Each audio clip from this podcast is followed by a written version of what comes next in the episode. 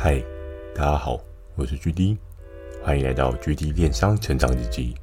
透过每周十分钟的电商成长故事，帮助你更加理解电商市场的运作。Mr. Buzz，近期 GD 有加入订阅赞助计划。如果觉得 GD 的内容有帮助到你的朋友们，想要特别支持我的，也可以前往订阅赞助哦，支持我说出更多好的电商相关内容。如果有想要询问的电商相关问题，欢迎大家寄信到秒算的 mail。或是可以在留言板留言给我。First Story 有推出新的语音留言功能，期待大家可以给我更多不同的建议。好的，我们正式进入今天的主题。今天这一集呢，要聊到一个不算太特别，但是在早期的电商市场有着不一样的需求曲线的一个产品哦。那今天的这个主题呢，就是原来大就是一种。呵呵诶，整个市场需求上面啊。很多人都会希望东西变成越来越好，变成升级的越来越高等级哦。像是我们所知道的 iPhone 来讲的话，从 iPhone 的初代到现在，iPhone 今年没有意外的话，应该也会出到十四吧。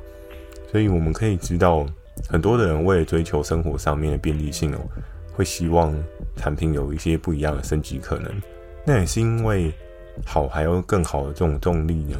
这些工厂，他们也才会去愿意制作出新的产品、新的功能，然后在这个市场上面有一些新的曲线。那既然今天要讲到原来大就是一种，那想必就不会是 iPhone 了。当然，可能很多人就是想说，诶，不会啊，iPhone 它的那个荧幕画面也是一次比一次大，对不对？它的电池容量也是一次比一次大，也是没有错。可是。今天我们要讲的这个类品呢，它并非是三 C 周边的产品哦。想要跟大家分享的这产品呢，它比较像是生活家居百货的产品。那在早期的电商世界当中啊，常常大家都会想要针对这些商品做一些琢磨，做一些强调的部分哦。因为我们知道，在初期的电商世界里面，很多消费者对于一些图文的刺激啊，又或是影片的刺激啊。都还在一个转换期，我们可以想想看，在七八年前的像是 YouTube 好了，它应该还没有这么这么的被大家广为使用哦。那时候我记得 YouTube 多半大家可能会是因为在教学课程上面去做一些使用，还不会变成是一些个人化娱乐的走向。当然，在今天的 YouTube 整个它的走向就变得极度不一样，学习知识啊，又又或者是一些娱乐项目。的转移哦，所以我们可以看到每个 TA 受众他们所能够接受的刺激就往上提高了很多。可能在七八年前的电商市场里面，你会做影片这件事情是一件非常酷的地方，就你会觉得哇，这个东西有影片呢，我感觉到好真实哦。在七八年前这件事情确实是一个很高的门槛，然后也会是一个。勉强独特的地方，我们可以看到世代的更迭，一年比一年大家越来越方便。我们也可以看到有越来越多不同的工具开发出来哦，比如说像是影片制作啊、图片制作啊，可能都有一些更便利性的选择哦。就拿 YouTube 来讲好了，可能像是上字幕，我记得之前有听人家分享过，在七八年前的影片上字幕这件事情是一件非常痛苦的事情，你要校正那个音轨。然后去对上对应的字幕，然后才可以有对应的产出。可是，在现在呢，真的有太多特别的 APP 哦，像是可能用 AI 语音侦测，它就可以抓到你的这一个话语上面所要表达的意思，然后转出对应的字幕。这一类的工具呢，也是越来越多。所以在电商世界里面啊，也有了不一样的氛围哦。我还记得在以前我跟合作伙伴讨论的时候，我们都是在强调说，诶。那图片上面我们要做什么样的视觉优化？我们要用什么样的方式，让我们的 TA 受众可以更有效的感受到我们想要表达的？比如说，我想要表达的，像今天的主题这样，原来大就是一种。那我就是要想办法，在整个构图的角度之下呢，去思考，诶，我要怎么样去强化大的这个元素？我要怎么样去强化这个东西是一个 upgrade 状态哦？而一年又一年过去呢？很多人对大的强调都有一些不一样的特性哦，像以前你只要做一些文字上面辅助说明，那你可以写个什么超级大、特大、非常大，各式各样的，就只要用一些极限用语，再加上一些大字。当然我知道极限用语在现在的电商世界，你如果用的话，其实是会有一些争议的。可是，在早期的电商世界呢，因为可能还没有太过多的管控哦，所以很多人可能都会朝着极限用语这样去做一些策略操作。不过在现在呢，我就看到有一些也很特别的东西，像是近期我有看到那种收纳箱吧，把一个人装进去，哎、欸，很疯狂哎、对不对？把一个人装进去，那个图片的构图也是，我跟其他的。同事有时候我们都会笑称说：“嗯，这个是杀人魔专用的收纳箱吗？要把人装进去，对不对？还蛮好笑的。”那回到今天要讲的，原来大就是一种，这到底是什么样的产品呢？接下来就是要讲到一百 L 是有多大？诶，讲到一百 L，或许很多人都不会太陌生哦。如果你有买过一些收纳相关的产品啊。你就会发现，很多的商家都很喜欢去写说：“诶，我这个是多少 L 的？我这个是多大的？我这个是可以装多少分量？”那我们都知道，你今天要强调一个特点的时候，它是有很多很多种可能性去做一些说明，去做一些辅助支撑哦。所以在当时呢，这一个产品它就有被描述说：“诶，我一百 L 这么大，那一百 L 的大小呢？理论上。”这就有一点数学问题的概念哦。你今天空间容积跟体积，它是一个稍稍有些不同的世界啊。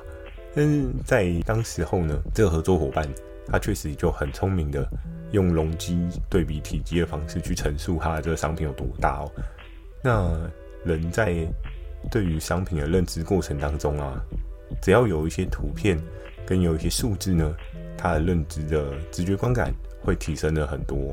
假设像是我在市面上有时候会看到有一些产品，它会打说，诶，百分之九十五 percent 适合性，百分之多少 percent 好用性，还是提升多少大空间的 percentage 哦。那在一百 L 的这一个产品呢，它是一个可折叠式的收纳箱，它也是运用了像这样子的操作手法，去强调它的东西到底有多大，而且在当时的市场上呢。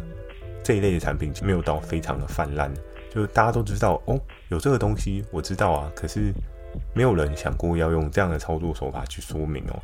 多半很多人都还在压说啊，我是超级大、特大、非常大，各种大，你知道吗？都会加很多的那种形容词去形容自己的大。但我们都知道，自己想象中的大跟别人想象中的大可能又不太一样，所以一百 L。到底是多大呢？大家就可以用一些数学的小设定去思考一下，一百 L 的大小大约是多大哦。接下来要跟大家聊到的是不同的收纳习惯哦。我们都知道，每个人都有属于自己一套的收纳习惯。那有的人可能觉得不收纳很乱，也是一种习惯。像之前有看过一个新闻报道啊，不是说有的人他是那种艺术型人格，还是什么创意型人格？因为你的艺术跟创意型的关系，所以。你不需要整理你脏乱的桌子，你一定可以找得到你脏乱的桌子对应的位置是有什么样的东西哦。所以在那个时候也充足的意识到，每个人对于自己的收纳习惯都有一个属于自己一套的逻辑哦。有的人可能会习惯用很多的箱子去做收纳，那有的人可能会用很多的袋子去做收纳，很多人可能就是家里会需要很多的柜子去做收纳。所以不同的收纳习惯也衍生了一些不一样的商品的契机哦。那今天要讲的这个产品呢，在刚刚有跟大家描述到，它是一个可以折叠的收纳箱哦。在当时候呢，不管是当时或是现在，我们可以看到台湾的腹地啊是这么大，我们可以看到很多的建案啊是越盖越小，因为公设比越来越高嘛。你就会发现，诶，那可以居住的环境空间真的是少了很多。那空间少了很多的状况之下呢，你就需要做更好的配置运用哦。所以在当时候这种折叠型的收纳箱啊，确实就是一个还不错的卖点哦。因为在你需要换季收纳的时候，这个东西可以拿出来让你叠衣服啊、换衣服啊，去做一个很好的配置收纳。那当今天季节转换转变的时候，你只要把对应的这个篮子呢，再拿出来做一个更动就好了。所以在那个时候，市场上这一类产品开始就有萌生起来。再加上呢，它是非常不占空间的哦。我们要思考的是说，比如说像今天有一个系统柜好了，系统柜你钉上去，那个空间就是直接消失掉，它就只会有系统柜那个空间，你不可能突然变个魔术，像小叮当一样开个任意门，然后你就把柜子变不见嘛，对不对？又不是大卫魔术秀这样。所以对于空间的规划呢，很多人都会想说，诶，那我应该要有一些可变动性的收纳空间。它就会造就成像这一类可以收纳、可以立起来的收纳箱呢，它确实就有一个很好的输出成长哦。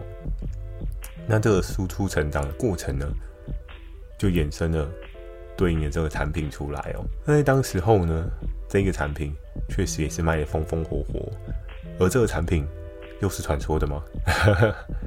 每个都传说的多么不好玩呢？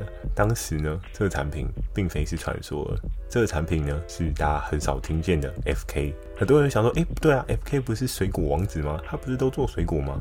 诶，请在这个游戏规则当中，你想要做什么都可以啊。所以，他除了有水果系列的这一个合作伙伴以外呢，他手上也有许许多多的一些生活百货类的杂货商，生活百货类的一些合作伙伴这样子。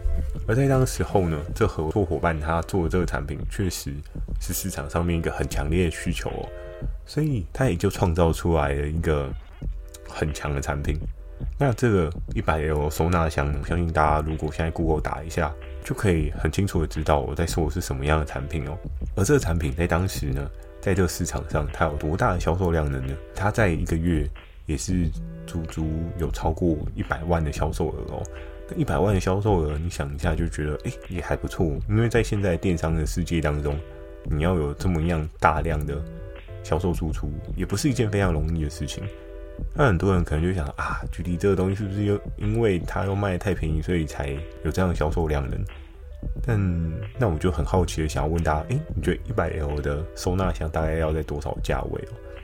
我稍微去查了一下，确实在当时那时候的价格呢。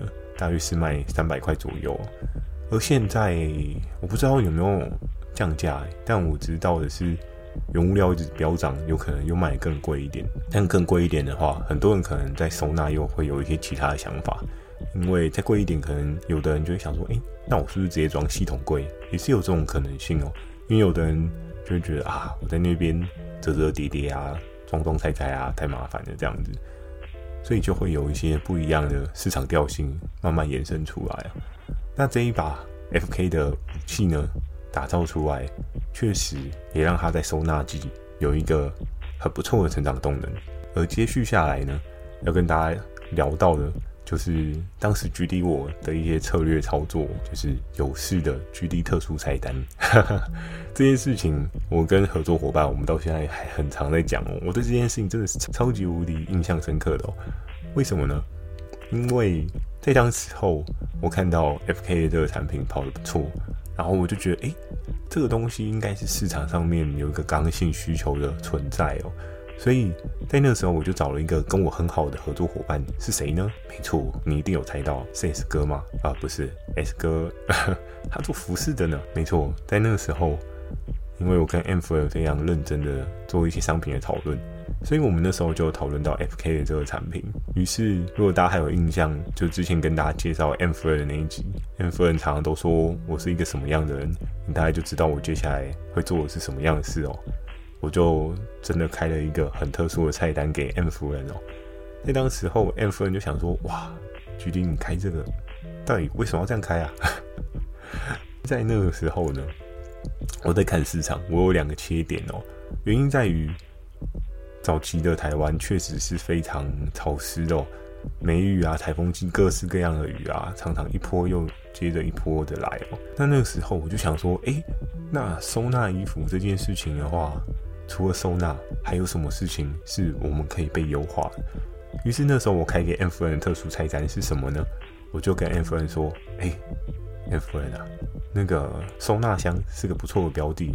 然后看了一下，M 夫人可能觉得，哎，也还不错。确实，它是一个稳定的基底盘哦。因为我们那时候有一些策略操作，是希望可以打一个稳扎稳打基底，所以我也有开始帮 M 夫人去设飞一些可以打基底的产品。那 FK 这个产品，它就是其中之一。在当时候的我呢，我就想说，诶，那这个东西它只能这样子吗？它只能这样去操作？所以我那时候就丢了一个球给 M 夫人，我说，诶，台湾是不是挺湿的？对不对？有时候常常下雨嘛，所以我就说，诶，M 夫人，帮我们来做一个特别测试哦，我们来跟工厂谈一下，这个折叠收纳箱呢，里面缝一个小袋子，那这个小袋子要干嘛呢？没错，你一定也猜到了。就是要放除湿包，放这个除湿包，你收纳的这个收纳箱呢，它可以有效的去除掉这个发霉的问题哦。因为我不知道大家是否居住的环境是比较靠海边的，那因为我小时候是住在基隆的关系哦，所以我们家的厨师机呢，几乎很长都是 always open 哦，不是 Seven Eleven。但是它真的是 always open 的，因为我们离海呢真的太近了，所以真的非常非常的潮湿哦。如果大家有住过基隆或是淡水之类的海边，可能就会比较有印象。甚至有时候呢，当有一些反潮的情形出现的时候，哦，那真的是一个噩梦，真的是家里湿到爆炸，尤其冬天又湿又冷啊，哦，想一想都觉得很痛苦。所以在那个时候呢，我想到的市场需求就很有可能是，诶，那潮湿的环境。它也是需要收纳，它除了开除湿机以外，它还可以用什么样的方式去做一些操作？于是那时候我就想到，诶，那如果我们再给他一个除湿包，这件事情不就搞定了吗？可是我又在想说，厨师包如果是额外送一包的话，这种感觉好像不是太有感觉，而是变成是买就送的感觉，嗯，没有那么强烈，没有那么新颖。于是我那时候就跟 M 夫人说：“诶、那我们如果在箱子上面缝一个袋子，专门就是放厨师包的，这样会不会有搞头？”在那个时候，M 夫人听听，他就觉得我的想法也挺特别。只不过他那时候就跟我说：“啊居弟你这个特别需求，开的那都需要量诶，你认真吗？你真的觉得很有把握吗？”我那时候就是说：“我们要不要试试看？就一个小袋子而已，真的很贵吗？” 因为在那个时候，我对于工厂的报价或者是 MOQ 那一些啊，我并没有非常知道对应的一些框框角角，所以我就是凭着自己天马行空的一些想象，我会跟 M 夫人讲说，嗯，我觉得这样有搞头，就是一种柠檬尬冬瓜蹦出新滋味的概念。所以我很常会用的一些策略操作，就是想到，诶。A 产品它的市场需求是什么？B 产品的市场需求是什么？诶，我有没有办法有效的融合两个市场的需求，变成是一个大家都需要的需求？这件事情也是我蛮常想的哦。我觉得在做电商的过程中，就是要不停的去思考不一样的可能。人的需求有时候都是被挖起来的，包含后续的故事集当中，真的有一些东西在以前是微不足道啊，突然有人一放大出来，哦，那真的是很可怕。我觉得经营电商很重要的一件事情啊，当然你可以试着去找到需求，可是如果你是一个可以产生需求的人，那你订单应该是处于一个接不完的状况哦。因为当你只要有办法生产需求，哇，那一定很多人都会抢着跟你买东西哦。市场上其中之一吧，不能说唯一啦，但我觉得是其中之一可以解决掉你跟人家价格竞争的唯一轮廓。因为人无我有的这个境界呢，我觉得才是可以真正躲避掉很多大卖家的一个秘方哦。在这边小小的分享给大家，或许有的人也知道这个方法是一个解决的方法，但知道跟做出来那又是两回事哦。所以你想要知道更多的解决方法呢，就可以常常听我的 podcast 哦。突然打了一个广告，好，回到。当时我跟 M 夫人的沟通啊，我们也是在一次又一次的讨论过程中，因为我不是简单的丢这个给他就好诶，我们还要讨论说，诶，那我要什么样的除湿袋？我要多少大小的格子哦？那在一次又一次的讨论过程中呢，我们聊了很多不一样的设计啊，不一样的可能性。好，M 夫人也有点头痛，因为他没有想到，就是他的合作窗口竟然会是这种嗯天马行空的人。因为多数的合作窗口呢，如果大家有跟平台窗口合作过，应该很少会有人这样天马行空的一些奇奇怪怪的想法吧？我相信我应该是少数了，因为我有跟一些同事聊过啊，又或者是跟其他平台刚好认识的朋友有聊过，那很多人都是说，哦，就合作伙伴提成，我们就努力帮他打广告就好了。但很少会有人去想说，诶，那我是不是可以发明一些什么？所以当你跟别人不一样的时候，你就属于你不一样市场价值哦。这件事情也是我深信不疑的。那在这一个厨师包括收纳箱呢，我们讨论了几次之后，这个东西到底有没有生出来呢？我相信应该很多的听众朋友也非常的好奇哦。诶，这个东西有出现吗？在哪里买呢？嗯，我跟你讲，买不到呢。因为到最后我们讨论的结果呢，是为了一个小袋子，我们必须要去扛更大量的 M M O Q 哦。我记得在当时候，Influence 跟我讲说大概要两千左右 M O Q，然后他就问我说：“嗯，你有把握卖完吗？”我说：“嗯，我也不知道哎。”但我觉得这是一个噱头，或许可以试试看。不过在那时候呢，我们到最后我们的操作策略是真的缝了那个袋子吗？也没有。我们还是果断的尝试看看，就是用吐司包加收纳箱的策略去做操作。那那个案子跑得好不好呢？诶，这就是一个后面的故事哦。这么快就讲完，这一集时间也不够长呢，又快要讲到二十五分钟了。哎，每次都说十分钟的电商成长故事，都耽误大家这么久的时间，真的非常不好意思啊。所以我只好再留一集再跟大家讲哦。好的。那今天的分享就到这边，喜欢今天的内容也请帮我点个五颗星。如果想要询问电商相关问题，也欢迎大家寄信到秒算的 mail，或是可以在留言板留言给我。Firstory 有推出新的语音留言功能，期待大家可以给我更多不同的建议。好的，我知道又到了大家期待的问题小时间哦。今天要来问什么呢？今天我想要问大家一个问题是：诶，你家是不是也有这种一百 L 的折叠收纳箱呢？诶，那这种折叠收纳箱多半你都拿来收什么？这件事情我觉得也是值得思考跟研究的。为什么？因为一年又一年的季节过去了，每个人的收纳方式都一定有一些不一样哦。再加上你也看过各式各样不同收纳大师的影片，学习了不同收纳的方式，那或许你会有一些不一样的收纳心得。我也希望大家可以跟我分享一下你自己在收纳的。这个生活当中呢，有什么样不同的个人领悟哦？每个人都可以遇到不一样的事情，也是因为这样，世界才会变得越来越有趣哦。好的，最后呢，就是在 Facebook 跟 IG 我会不定期的分享一些电商小知识给大家。记得锁定每周二跟每周四晚上十点的《GD 电商成长日记》，祝大家有个美梦，大家晚安。